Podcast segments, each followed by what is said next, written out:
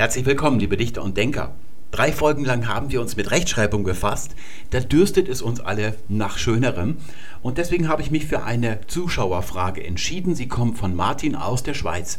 Martin schreibt Romane und ich glaube, dass er noch keinen veröffentlicht hat. Also er steht noch recht am Anfang. Das kann man aus der Fragestellung schon schließen.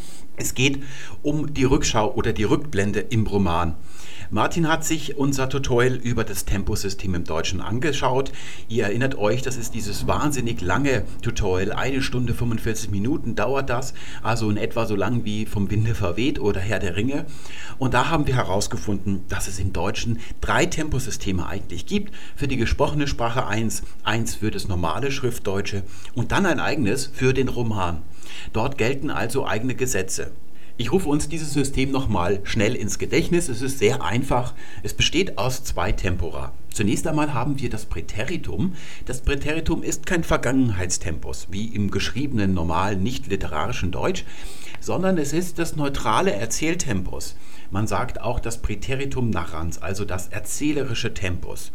Alles, was jetzt gerade erzählt wird, wo also die Erzählstimme jetzt gerade ist oder was zeitunabhängig gilt, wird im Präteritum erzählt was aus der Sicht des Erzählers, wo er also gerade auf dem Zeitstrahl der erzählten Zeit ist, was aus dieser Sicht in der Vergangenheit liegt, was schon abgeschlossen ist, das wird im Plusquamperfekt berichtet. Das ist also keine Vorvergangenheit, sondern es ist die Vergangenheit des Roman-Tempussystems, könnte man sagen.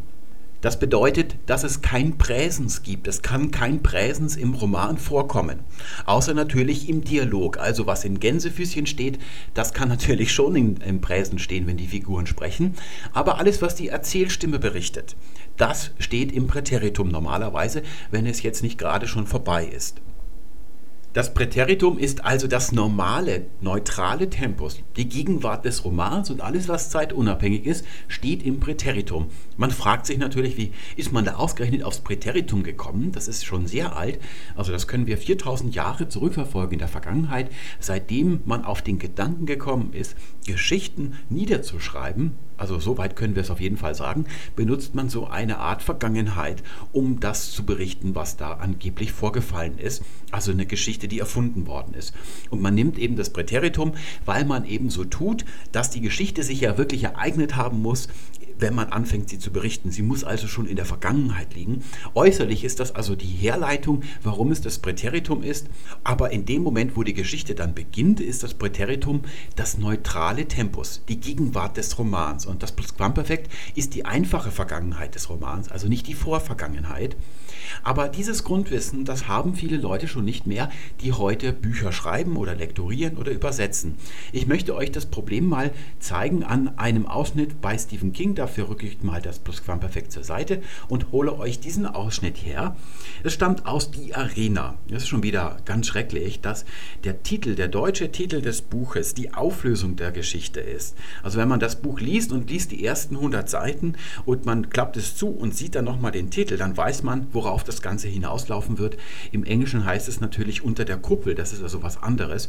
Und hier wird also schon verraten, was eigentlich der Sinn dieser Kuppel ist. Und da schreibt Stephen King auf der Seite 1219, das muss man auch erstmal schaffen, dorthin zu kommen.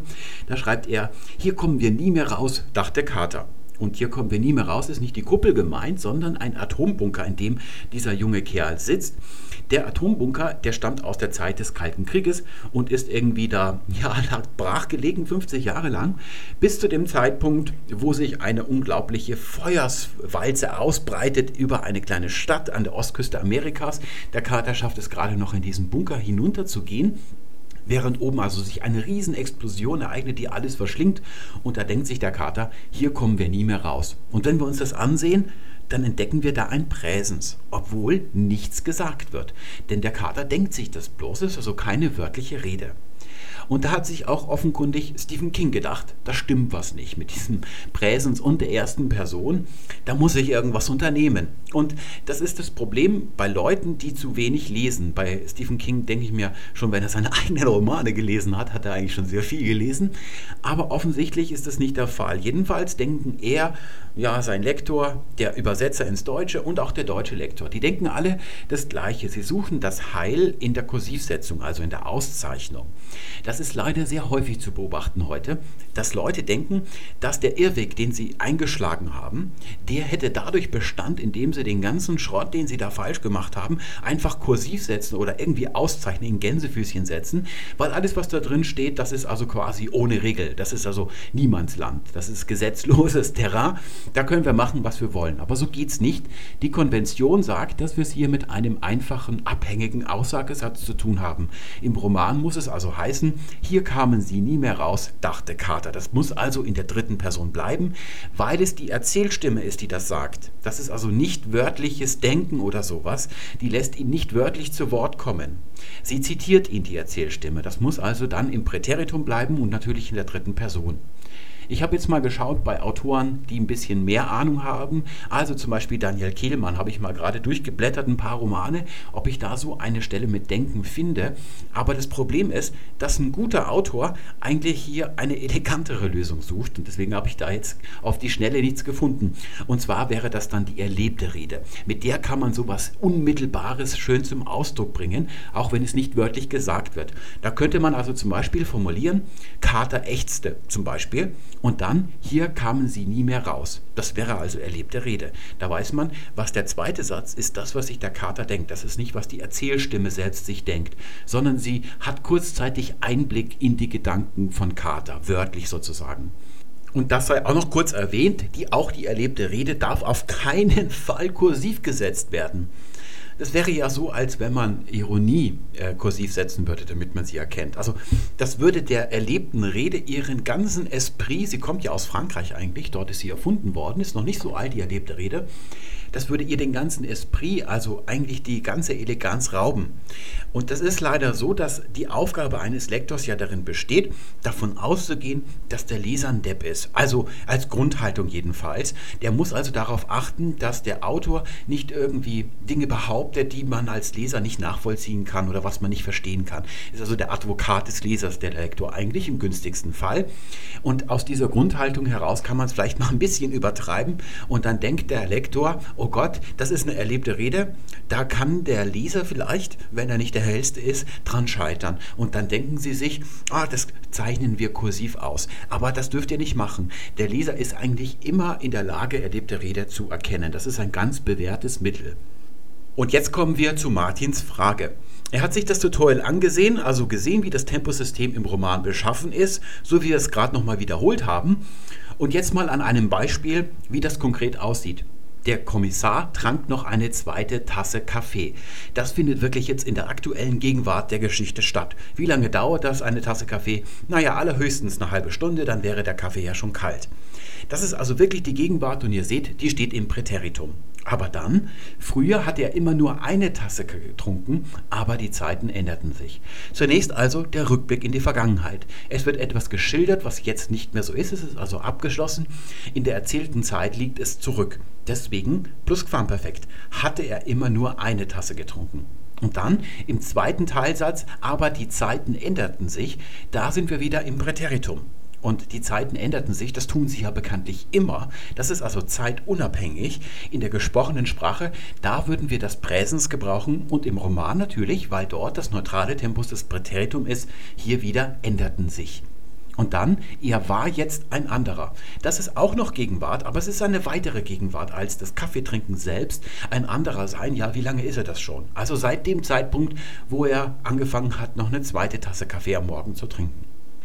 Jetzt kann es aber sein, dass nicht nur so ein Teilsatz ein Rückblick in die Vergangenheit ist, sondern dass tatsächlich mehr aus der Zeit von früher geschildert werden soll. Martin möchte zum Beispiel das Motiv seiner Figur näher beleuchten. Wie ist also früher gewesen? Wie ist sie zu dem geworden, was sie heute ist? Wie ist das Motiv, das sie heute antreibt, entstanden? Oder gibt es da einen Konflikt zum Früher? Da kann es dann also sein, dass es so aussieht. Der Kommissar trank noch eine zweite Tasse Kaffee. Früher hatte er immer nur eine Tasse getrunken. Damals war er noch mit Gerlinde verheiratet gewesen, alles plus perfekt. Und sie hatte streng darauf geachtet, dass er nicht zu viel Kaffee trank. Denn sie hatte stets befürchtet, dass er irgendwann mit explodiertem Herzen tot dalag, wenn sie morgens in die Küche kam.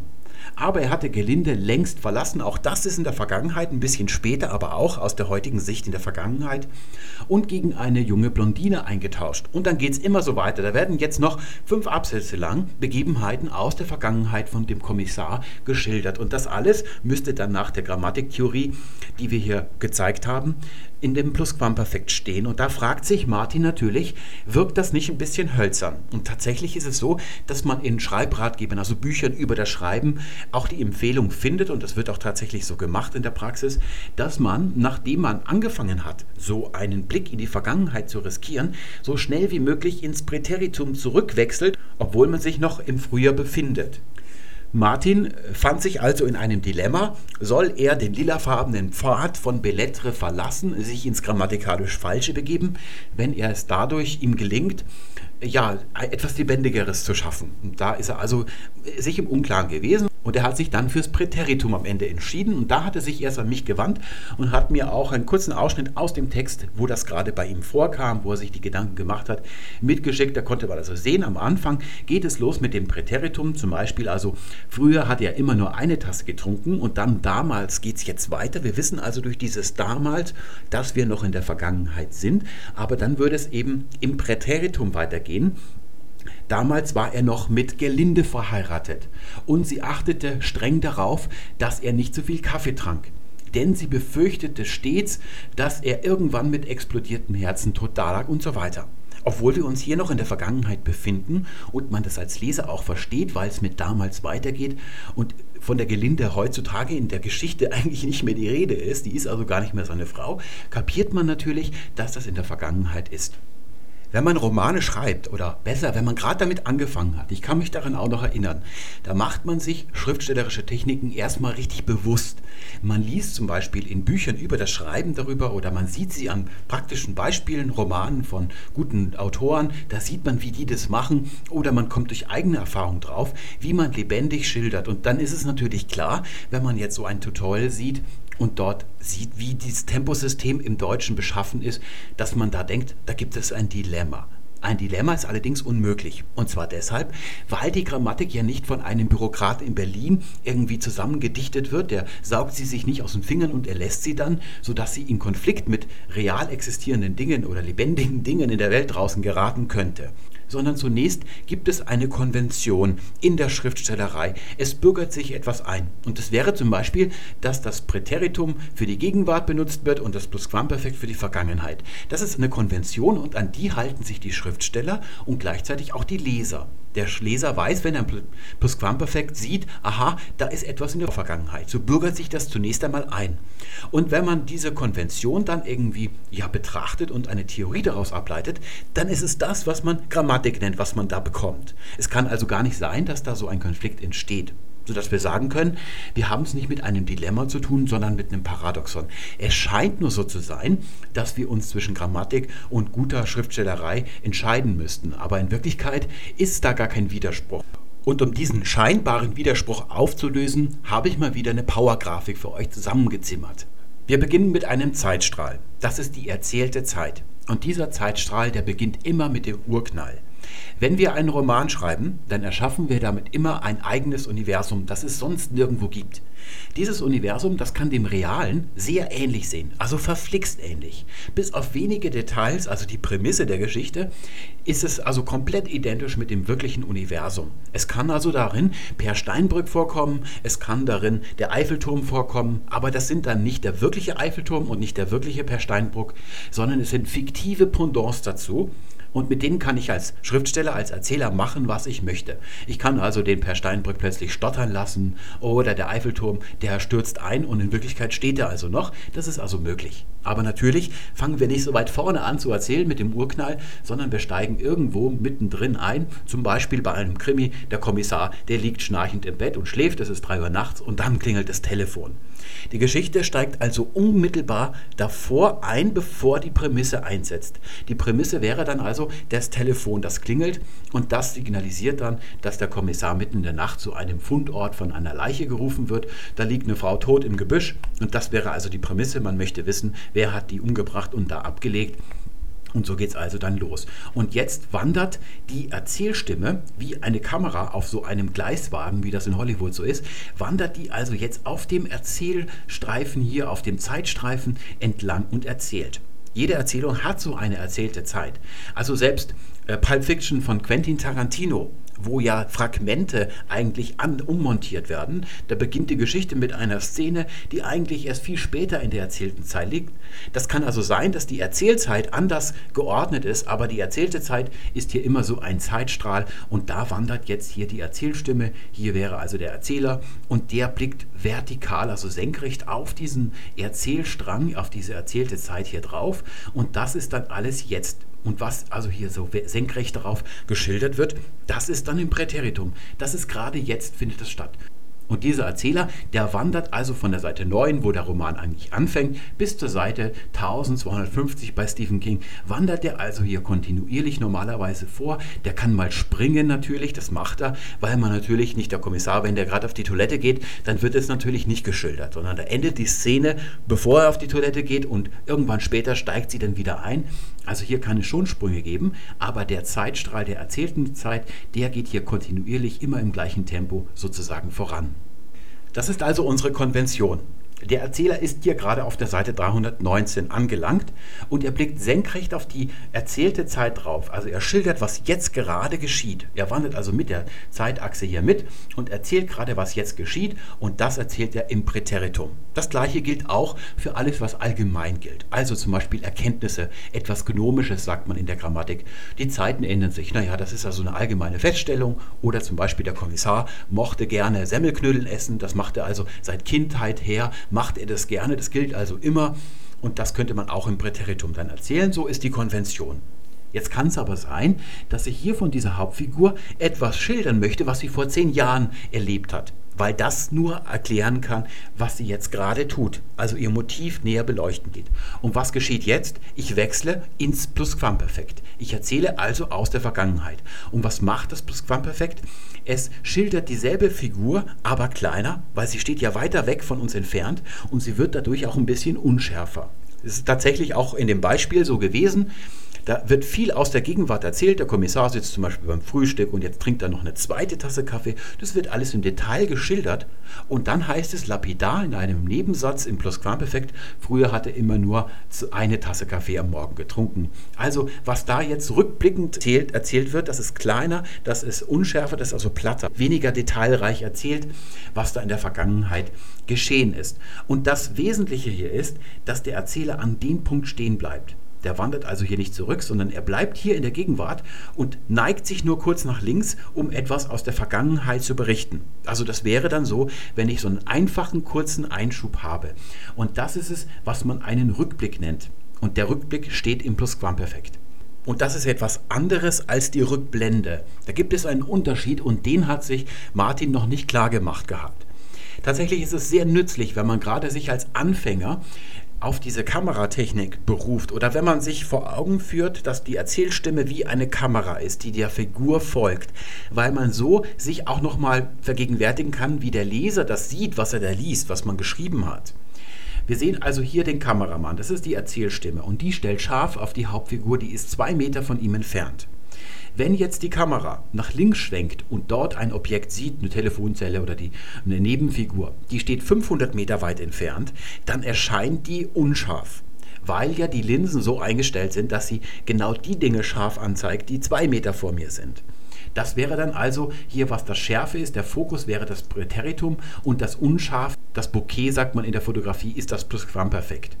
Da habe ich jetzt zwei Möglichkeiten und das ist dann die Rückblende. Das ist etwas anderes. Ich kann die Blende neu einstellen und zwar so, dass etwas, was 500 Meter entfernt ist, scharf angezeigt wird. Ich verlasse aber meinen Standpunkt nicht. Das ist die eine Möglichkeit. Die andere ist, dass man anfängt loszulaufen und sich zwei Meter vor die entfernte Telefonzelle stellt, mit der gleichen alten Einstellung in der Kamera, dann würde auch die Telefonzelle scharf sein.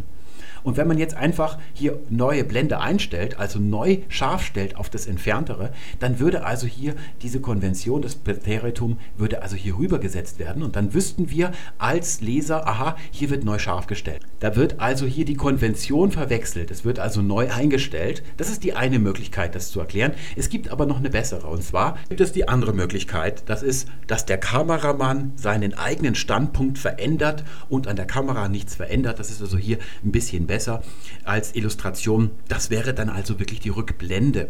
Der Kameramann marschiert von seinem jetzigen Standpunkt, den verlässt er. Er springt irgendwo in die Vergangenheit zurück, vor, vor zehn Jahren, als der Kommissar vielleicht noch mit der Gerlinde verheiratet gewesen ist. Und jetzt steht er also hier. Das heißt, er blickt jetzt hier senkrecht auf den Zeitstrahl drauf.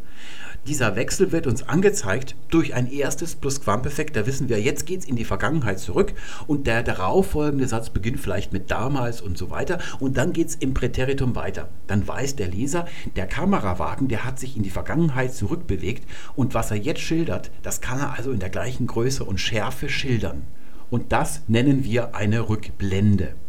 Das ist also eigentlich egal, ob ihr denkt, dass der jetzt hier stehen bleibt und seine Kamera neu einstellt, scharf stellt auf das entferntere, in der Vergangenheit zurückliegendere oder ob er selber einfach zurückwandert, wie ihr euch das vorstellt. Das ist eigentlich egal. Die zweite Möglichkeit ist aber besser, dass hier der Betrachter selber einfach zurückspringt. Das ist nämlich literarisch eher das, was wirklich passiert. Man ist ja plötzlich in einer anderen Zeit angelangt, auf diesem Zeitstrahl. Und was man jetzt sieht, das ist also eine zweite Gegenwart. Das wird also jetzt gegenwärtig. Grammatikalisch ist das keine große Sache. Die Grammatik folgt der Erzähltechnik. Wenn ihr euch entschließt, mal kurz einen Lichtblick oder kurz mal anzuleuchten, was damals gewesen ist, dann schwenkt ihr einfach nach links auf diesem Zeitstrahl mit dem Plusquamperfekt. Soll es mehr sein aus der Vergangenheit, dann könnt ihr einfach den Kamerawagen, also die Erzählstimme, auf den Zeitstrahl zurückfahren lassen bis zu dem Punkt, wo das damals ist. Und das wird dann jetzt ein anderes Jetzt. Und da erzählt man dann im Präteritum. Das wäre dann also die Rückblende. Und man kann das sehr schön auch mit Adverbien und mit dem Gebrauch von Zeitformen den Anfang und das Ende von solchen Rückblenden markieren. Das muss jeder ein bisschen für sich selbst ausbantovern, wie das stilistisch am besten geht. Also man beginnt dann mit dem Plusquamperfekt, danach kommt dann ein damals, dann weiß der Leser, jetzt ist er im damals, also an dem Punkt, auf den zuerst einmal Bezug genommen wird. Dann wird lebendig im Präteritum erzählt und wenn das zu Ende ist, dann kann man eigentlich durch den Satz, eigentlich den Inhalt des nächsten Absatzes, wird dem Leser klar, jetzt muss er wieder zurück sein in dem eigentlichen Jetzt der Handlung. Wie man das genau macht, die Rückblende und den Rückblick nach den Regeln der Kunst, das ist die eine Sache. Viel wichtiger ist allerdings die Frage, ob man es überhaupt machen sollte. Jetzt richte ich mich vor allem an die Anfänger. Die müssen sich ja all diese Tricks und Kniffe, die Erzähltechniken erstmal bewusst machen, so rein intellektuell, müssen drüber nachdenken, dann probieren sie es aus und sammeln ihre Erfahrungen. Und ich richte mich jetzt an Sie. Ich hatte letzten Winter Gelegenheit, mir Texte durchzulesen oder anzuhören von Anfängern oder auch Schriftstellern. Das gibt es auch sehr häufig, die schon ein paar Sachen geschrieben haben, aber einfach nicht von der Stelle kommen, schriftstellerisch. Das ist eben auch der Normalfall, muss man sagen. Es ist sehr selten, dass jemand das Talent hat, dass er dann auf ein Niveau kommt, das er wirklich veröffentlichen kann. Das ist sehr, sehr, sehr, sehr selten. Ich habe sogar neulich die Zahl gehört von einem Verleger. 1 zu einer Million ist das Verhältnis bei eingereichten Manuskripten, was dann wirklich veröffentlicht wird. Aber wenn man für sich selbst schreibt, ist es ja eigentlich egal, ob man da auf irgendein Niveau kommt, wo man es veröffentlichen kann. Da sollte man sich nicht von abhalten lassen. Man kann es auch vorher nicht wissen, wenn man anfängt. Das möchte ich auch dazu sagen. Also das ist eine gute Chance, die man da hat, 1 zu einer Million. Die sollte man unbedingt nutzen, wenn man Lust drauf hat, es zu machen. Ich werde jetzt ein paar Sachen kurz sagen. Ich werde nicht zu ausführlich sein, weil ich nicht so viele Beispiele hier auch im Video bringen kann. Die Rückblende hat eigentlich in den Händen eines Anfängers nichts zu suchen. Wenn ihr Anfänger seid, dann gebe ich euch den Rat, dass ihr euch verbietet, irgendeine Rückblende im Roman zu haben.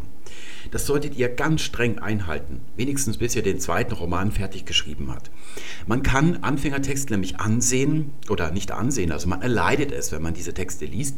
Die klingen wahnsinnig dröge und langweilig. Da geschieht nichts, es werden ständig Dinge erklärt. Das ist mal das erste Missverständnis oder der Grund, warum diese Texte so langweilig klingen, weil Anfänger ständig dem Drang unterliegen, dass sie Dinge erklären müssen. Das ist aber ganz falsch, denn der Romanautor oder der Erzähler, der erklärt dem Leser nichts. Eine gute Erzählstimme klingt immer so, dass der Leser den Eindruck hat, ah, da kann ich aber froh sein, dass ich überhaupt dabei sein darf.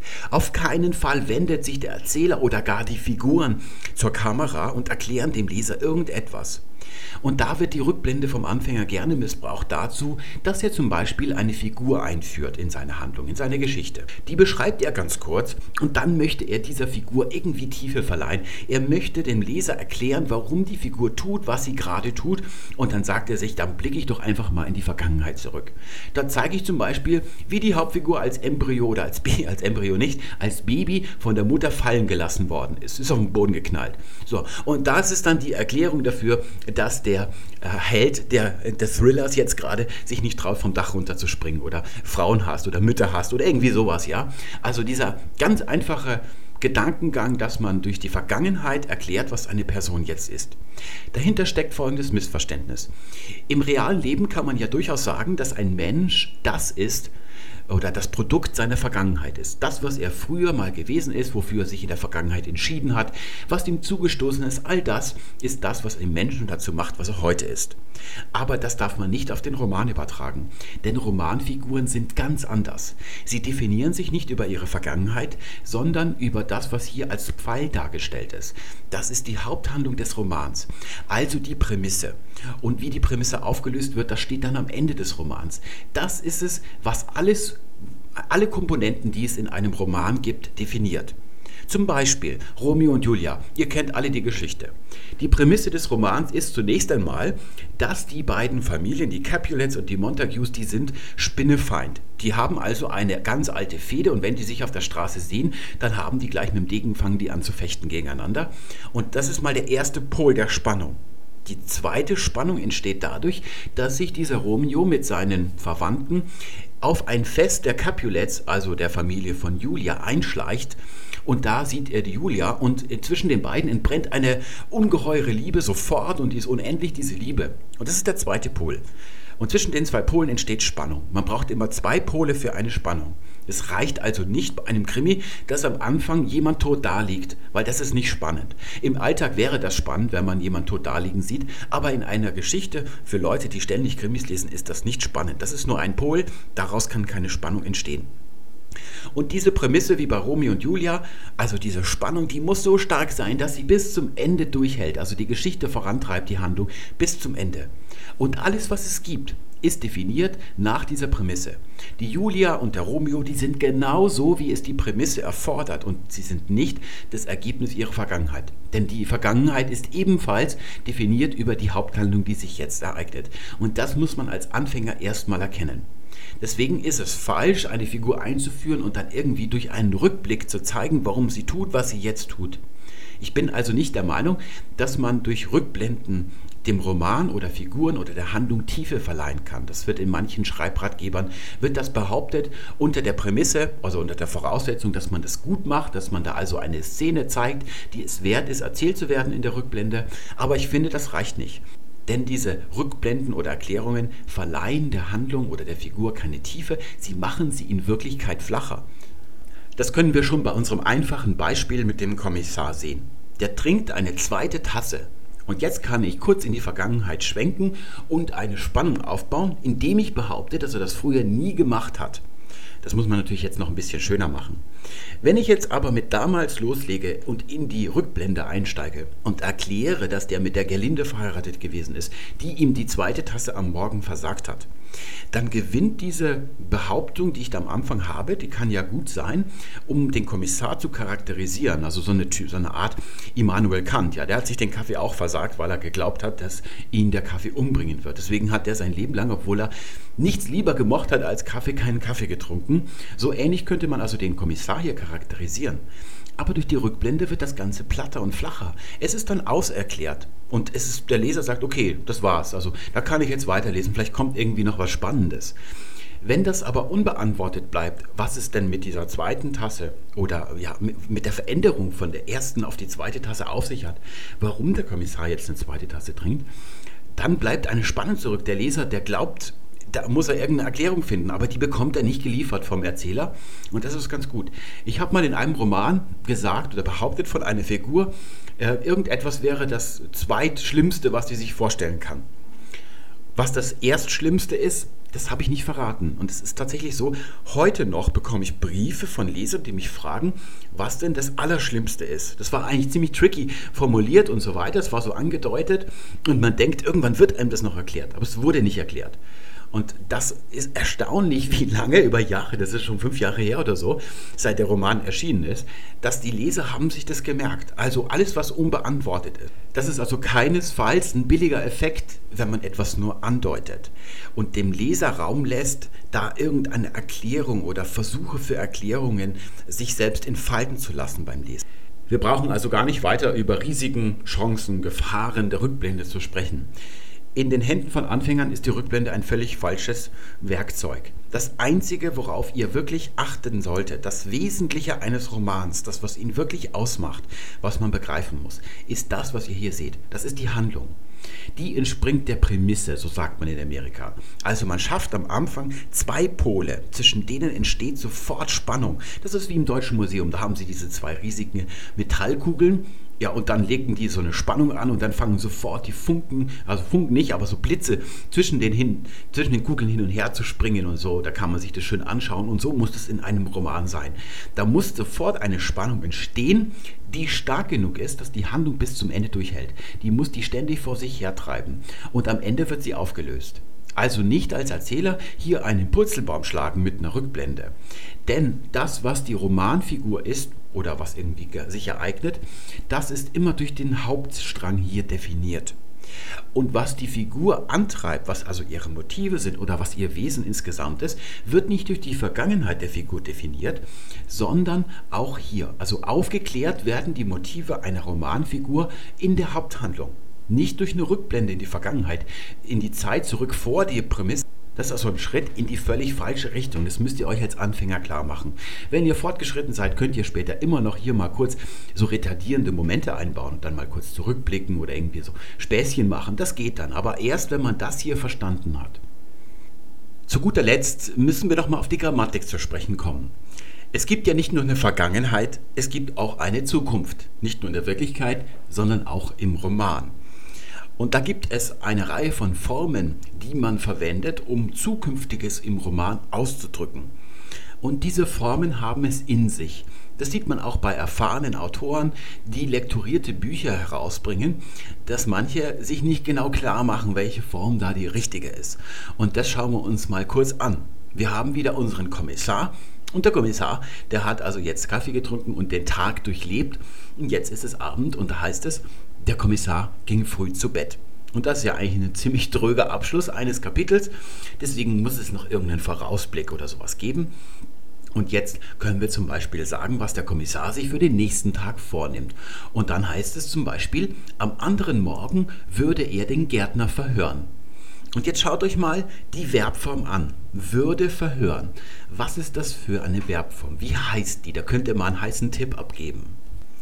Wenn euch kein Name eingefallen ist, dann habt ihr die richtige Lösung gefunden, denn diese Form hat keinen Namen. Sie wird auch nirgendwo beschrieben, obwohl wir sie dauernd lesen, also wenn wir Romane lesen. Eigentlich ist sie darauf beschränkt und wenn wir sie sonst irgendwo mal finden, ist sie aus dem Roman entnommen. Also dort ist sie entstanden, das können wir schon sagen. Und zwar vor nicht allzu langer Zeit. Aber hier haben wir ja gar nicht die normale Futurform. Wir haben einen Konjunktiv 2 Futur, können wir sagen. Und den gibt es eigentlich sonst nicht rufen wir uns ins Gedächtnis, wofür Konjunktiv 1 und Konjunktiv 2 eigentlich da sind. Das haben wir ja früher ganz ausführlich besprochen. Der Konjunktiv 1 hat im Deutschen nur eine einzige Aufgabe, also sei oder sei gewesen, und zwar innerliche Abhängigkeit zum Ausdruck zu bringen. Und der Konjunktiv 2 hat die einzige Aufgabe im Deutschen, Irrealität zum Ausdruck zu bringen, also dass etwas hypothetisch oder irreal ist. Und hier finden wir diesen Konjunktiv 2 was ist denn an dieser Sache irreal? Und die Antwort ist nichts. Es ist tatsächlich innerliche Abhängigkeit. Also eigentlich müsste da stehen, am anderen Morgen werde er den Gärtner verhören. Nun ist es aber so, dass das Grundtempus des Romans das Präteritum ist. Deswegen kann ich nicht aufs Präsens, werde wäre ja eigentlich eine Präsensform, umswitchen. Nun ist es so, dass die Trennung zwischen Konjunktiv 1 und Konjunktiv 2, die wir sie heute haben, eigentlich sehr alt ist. Die reicht ein ganzes Jahrtausend zurück, während das Futur mit werden ganz, ganz jung ist. Es hat sich erst im Neuhochdeutschen so herausgebildet. Das ist also bemerkenswert. Da hat man also gesagt, wir müssen hier den Konjunktiv nehmen, weil es innerlich abhängig ist, was da steht. Denn es ist ja der, das, was sich der Kommissar vornimmt. Die Erzählstimme hat Einblick in das, was der Kommissar sich vornimmt, bevor er dann einschläft. Und weil das normale Grundtempus wahr ist, kann es dann also nicht so sein zurückgebildet werden. Es muss auf der gleichen Ebene des Präteritums in den Konjunktiv überführt werden. Der Konjunktiv drückt dann innerliche Abhängigkeit aus. Also hier wird das, was der Kommissar in dessen Kopf vorgeht, berichtet sozusagen. Deswegen kommt es dann hier zu dieser Würdeform. Diese Futurform mit Würde, mit dem Konjunktiv, darf man nur verwenden, wenn die Erzählstimme wiedergibt, was im Kopf des Kommissars vorgeht, was er sich dort in seinem Kopf vorgenommen hat. Wenn die Erzählstimme unabhängig von Figuren selbst in die Zukunft blickt, darf man das nicht nehmen. Das sieht man nämlich häufig in Romanen. Da sind dann zum Beispiel Sätze, statt am anderen Morgen steht dann zum Beispiel, der Kommissar ging früh ins Bett, aber das würde er noch bereuen der Kommissar weiß ja nicht, dass er es bereut, sonst würde er es nicht machen. Also nur die Erzählstimme ist auktorial, die weiß also, dass da dem Kommissar irgendein Schicksal droht, ein schlechtes, weil er zu früh ins Bett gegangen ist. Und der Kommissar selbst weiß es nicht. Dann darf dort nicht, würde er noch bereuen, stehen, sondern da gibt es ein anderes Verb, das die Futurform ausdrückt und die lautet, aber das sollte er noch bereuen. Wenn man sollen verwendet, dann ist es nur die Erzählstimme, die in die Zukunft blickt, aber die Figuren wissen natürlich nichts davon. Die haben sich also die Zukunft nicht vorgenommen. Das ist auch zurückgehend aufs Mittelhochdeutsche. Damals hat man die Zukunft ausgedrückt durch solche Modalverben. Also zum Beispiel sollen oder müssen. Mit diesen Modalverben hat man die Zukunft konstruiert. Die Zukunft ist im Mittelalter immer modal gewesen. Die ergibt sich also immer aus irgendeiner Not, einem Zwang, einer Notwendigkeit heraus, dass in der Zukunft etwas geschieht. So neutral zu sagen, dass morgen wird etwas sein, das hat man gar nicht gemacht im Mittelalter. Also diese Not hat man nicht gesehen, dass man sowas ausdrücken möchte. Deswegen hat man da solche Futurformen mit Säulen gebildet und das hat sich hier schön erhalten. Das ist also, wenn die Erzählstimme in die Zukunft blickt, ohne dass die Figuren etwas davon wissen. Dann nimmt man immer Säulen. Das hier, das wäre also falsch, das müssen wir wegtun. Das sieht man leider häufig, dass die Autoren und die Lektoren hier nach dem Klang gehen, weil das hier richtig ist, nehmen sie es dann auch für andere und sie überlegen nicht, was das wirklich bedeutet, was da steht, die Konstruktion, die sie verwendet haben. Es ist leider häufig heutzutage, dass die Leute nicht mehr hingucken, was sie eigentlich sagen. Und dann gibt es noch eine andere Möglichkeit, wenn ich die Figur hier in ihren Intentionen für den nächsten Tag beschreiben möchte als Erzähler. Ich kann statt dem würde auch noch sagen, am anderen Morgen wollte er den Gärtner verhören. Das ist auch modal. Da wird dann berichtet, was der Kommissar sich vorgenommen hat, während bei Würde ist es eigentlich eher schon erlebte Rede. Da wird eingestiegen in den Kopf des Kommissars und er selber sozusagen kommt zu Wort, seine Gedanken und die werden indirekt also berichtet. Über das Grammatikalische hinaus lässt sich viel sagen zum Erzählerischen von Vorblenden und Vorschauen. Da muss man also aufpassen. Ähm, es wird viel Schindluder im Roman getrieben mit der Zukunft. Also nicht nur im Bundeskanzleramt, auch im Roman. Da finden wir viel schlimme Sachen. Zum Beispiel das hier. Der Kommissar ging früh zu Bett. Das sollte er noch bereuen. Der Kommissar selbst, der ahnt also nicht, dass er das Ganze bereuen wird. Das weiß nur die Erzählstimme. Sie weiß, sie kann also in die Zukunft blicken und verrät es dem Leser. Und warum verrät sie es dem Leser? Ist ja eigentlich totaler Unsinn, dass sie es ihm erzählt, weil ich ja den Roman ohnehin weiterlese und es dann irgendwann erfahren werde. Es passiert immer dann, wenn ein Autor merkt, dass mit seiner Prämisse etwas nicht stimmt. Also nicht immer, um Gottes Willen, nicht immer. Also er merkt auf der Seite 200 oder 100 schon, irgendetwas stimmt mit der Prämisse nicht. Die Spannung, die die Prämisse erzeugt, die reicht nicht oder sie führt in die falsche Richtung. Ich müsste eigentlich aufhören zu schreiben, die Prämisse ändern oder mir was viel Besseres ausdenken und dann von vorne anfangen. Das wäre das Richtige. Das ist natürlich eine harte Erkenntnis und Entscheidung, wenn man auf Seite 150 merkt, die ganze Sache wird sich nicht ausgehen. Das kann natürlich passieren und da muss man das selber erkennen, weil man ja auf sich allein gestellt ist als Schriftsteller und muss die richtigen Konsequenzen ziehen.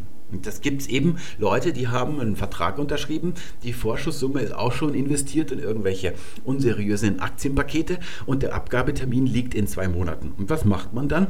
Dann baut man so einen Mist hier ein. Das habe ich also mal bei einem anderen Buch von Stephen King.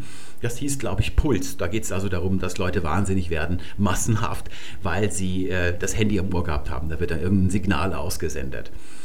Und das Ganze hat überhaupt keine Spannung. Jetzt ist es so, dass eigentlich könnte man darauf verzichten, was Stephen King da macht, aber fast am Ende jedes Kapitels wird so eine Schrottvorausdeutung gebracht. Wenn er die gestrichen hätte, dann kann man es trotzdem noch lesen, weil es ist ja die Kunst. Stephen King ist nicht umsonst so weltberühmt. Der kann tatsächlich Bücher so schreiben, Geschichten so erzählen, dass man weiterliest. Auch wenn man denkt, um Gott, das ist sprachlich so schrecklich und schlecht inszeniert. Eigentlich ist alles schlecht, aber trotzdem liest man die Bücher bis zum Ende. Das ist eben die Kunst von Stephen King. Ja, bewundere ich, dass er das kann. Aber da hat er sich dazu hinreißen lassen, dass er da am Ende jedes Kapitels solche ominösen Sachen hier bringt. Das sollte er noch bereuen, aber das würde, das war ein schlimmer Fehler und so weiter. Das ist also ganz schlechtes Handwerk. Also da, das ist ein ganz sicheres Zeichen auch für den Leser, dass die Handlung, dass da später nichts Gescheites mehr kommen wird. Also kann man gleich aufhören zu lesen, wenn man so eine Vorausdeutung hier sieht. Das wesentliche erzählerische Problem hier ist, dass eine Zukunft erschaffen wird, die ist aber völlig ungewiss. Sie soll aber, es wird behauptet von dieser Zukunft, dass sie einen Konflikt herstellt zum Jetzt. Denn jetzt geht der Kommissar ins Bett, aber das wird sich später als Fehler erweisen. Ich weiß aber noch gar nicht wie. Aber dieses Wie muss zuerst da sein, damit zwischen den beiden Polen eine Spannung erzeugen kann. Das ist also der Grund, warum das hier ein Fehlkonstrukt ist. Es gibt also eigentlich in Wirklichkeit keine Zukunft im Roman, sondern es gibt nur die Spannung, die aus der Prämisse erwächst, also aus dem, was ich gerade in der Gegenwart erzähle. Und das zeigt zum Beispiel Sol Stein in seinem Buch über das Schreiben. Da habe ich folgendes Beispiel mir rausgesucht. Joe stand auf, frühstückte, lud seine Pistole und machte sich auf den Weg in die Stadt. Und da will man natürlich wissen, nachdem Joe erstmal alltägliche Sachen am Morgen verrichtet, die wir auch alle kennen, was hat der mit der Pistole vor? Ja, will der da jemand erschießen in der Stadt? Das läuft also alles in der Gegenwart. Da gibt es gar keine Zukunftsform, aber dennoch wird eine Zukunft erschaffen. Die Spannung besteht nicht zwischen der Zukunft und dem Jetzt, das funktioniert niemals im Roman, sondern die beiden Spannungspole liegen in der Gegenwart und daraus erwächst sich eine Spannung und die erschafft die Zukunft. Darauf sollte man immer achten bei Vorausschauen oder Vorausblenden, dass die beiden Spannungspole wirklich in der Gegenwart sind. Das ist also hier der eine Pol ist das, das, Alltägliche, was wir auch kennen, und das andere ist die Pistole, die geladen wird. Und dann macht er sich auf den Weg in die Stadt und wir wissen, da wird sich irgendwas ereignen mit der Pistole. Damit haben wir es für heute. Ich wünsche euch alles Gute, bis zum nächsten Mal. Tschüss.